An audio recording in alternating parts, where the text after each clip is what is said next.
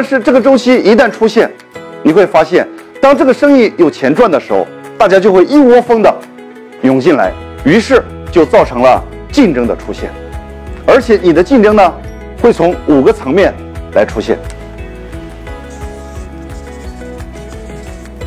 第一个，我们把它叫做你的上游。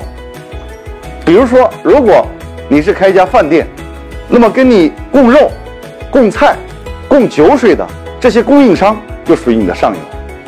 他有可能每天给你供货，发现你的生意很好，于是呢，他就自己投资开了一家饭店来跟你竞争。